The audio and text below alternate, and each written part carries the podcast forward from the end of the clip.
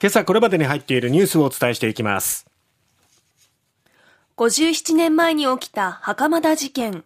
死刑が確定していた袴田巌さんの再審を認める。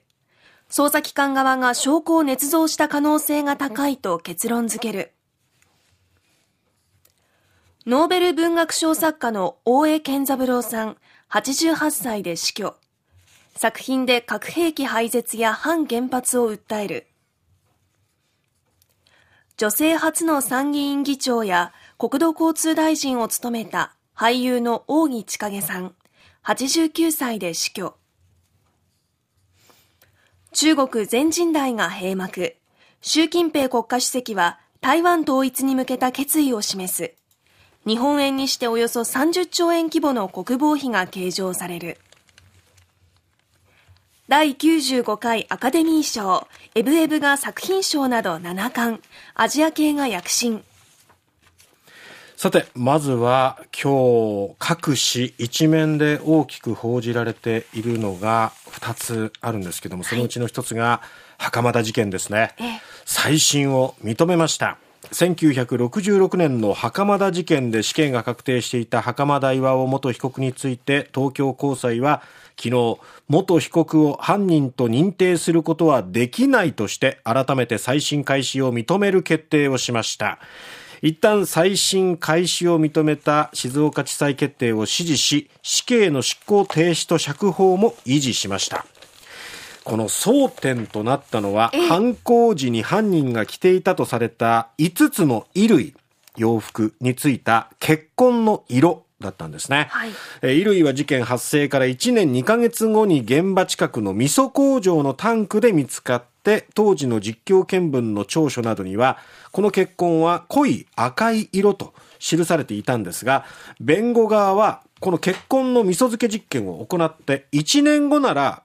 赤じゃなくって黒く変色し赤みは消えると主張していました、ええ、そして主張を補強する法医学者の鑑定書を高裁に提出していました。そしてその高裁での決定は、この鑑定書は十分信用できるとして、弁護側の実験結果は専門的な知見に裏付けられていると認定。実験結果を無罪を言い渡すべき新しい証拠と認め、衣類が1年以上味噌漬けされたとする確定判決に合理的な疑いが生じたとしました。また、捜査機関による証拠捏造の可能性にも言及しまして、うん、今後検察側が特別抗告を断念するか、最高裁が高裁決定を維持すれば、再審公判が開かれるということなんですけども、えー、もう袴田さんも87歳、はい、そして袴田さんと共にずっと戦ってきたお姉さんの秀子さんは90歳。えーなんですけれども、もう、広告せずにね、はい、再審、裁判のやり直しを本当にしてほしいなと思いますよね。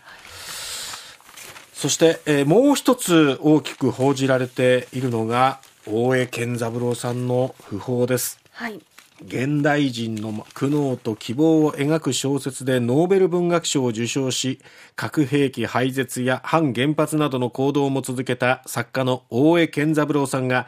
3日、老衰のため亡くなりました。88歳でした。1935年愛媛県生まれで1954年に東京大学に入学しましてフランス文学科に進みサルトルに傾倒しまして在学中に短編小説奇妙な仕事で文壇デビューを飾りました。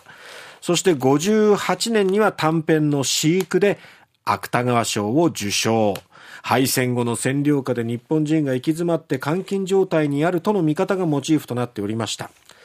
そして、えー、1963年には長男の光さんが頭蓋骨異常のため脳に障害を持って誕生しました。この光さんの誕生というのは大江さんのその後の作品にも大きく影響を与えております、えそして大江健三郎さんの作品は数多くの言語に翻訳されていまして1994年現代の人間の置かれた苦悩を揺れ動く一枚の絵として描き出したとしてノーベル文学賞を受賞。川端康成以来日本人2人目のこのノーベル文学賞受賞となりました。ただ一方で文化勲章については戦後民主主義者の僕には国家の勲章は似合わないとして辞退しております、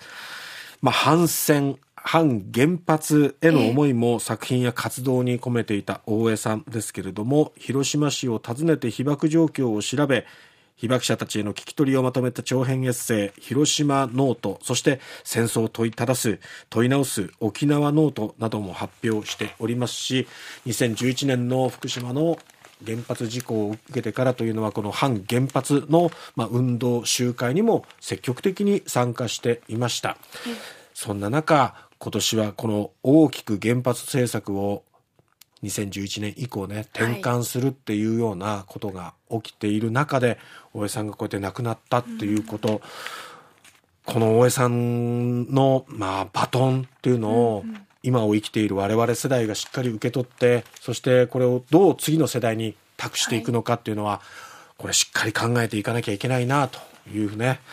ことですよね。今こそ読み返したい文学、ね、いや本当に難解な文章も多いんですけれどもね。でもその根底にはすごくこう優しい眼差しっていうものにあふれた作品が数多く残されております。さて続いても訃報です、はい、元参議院議長で俳優の扇千景さんが9日食道胃接合部がんで亡くなりました。89歳でした1977年の参院選で、まあ、自民党から立候補して初当選し、その後当選5回、そして94年に自民党を離脱した後、まあ、新政党、新進党、自由党と渡り歩いて2000年4月に保守党を結成して初代党首に就任。そして第2次森内閣の建設大臣として初入閣しまして、その後2004年、女性として初の参議院議長に就任しております。はいさあ、そして、えー、続いては中国です。全人代が、えー、昨日閉幕しましたね。本格的に習近平3期目の政権がスタートということになりました。アメリカとの対立を念頭に外交安全保障面での体制強化を進めていく姿勢を鮮明にしました。強国、強軍路線に歯止めがかかる気配はないですね。まあ、やはりこのアメリカとの対立っていうところがなかなかこう、溝が深まるばかりで埋まる気配がないっていうところで、より、まあ、国、国民からの支持を得るためには、国をこう、強くしていくっていう方向へ舵を切っていくという判断をしているわけですよね。兆円規模の国防費ですからね。ねただこの第3期政権は自分のもう本当に身内イエスマンばかりを固めているわけですけども、その習政権が向かう先っていうのは何があるのかしっかり見ていきたいなと思います。はい最後に第95回アカデミー賞、昨日発表授賞式が行われましたけれども、はい、エブエブ、エブリシング・エブリウェア・オール・アット・ワンスが作品賞を含む最多7部門で受賞。そしてアジア系の俳優陣が多く受賞するなどね、えー、躍進を遂げております。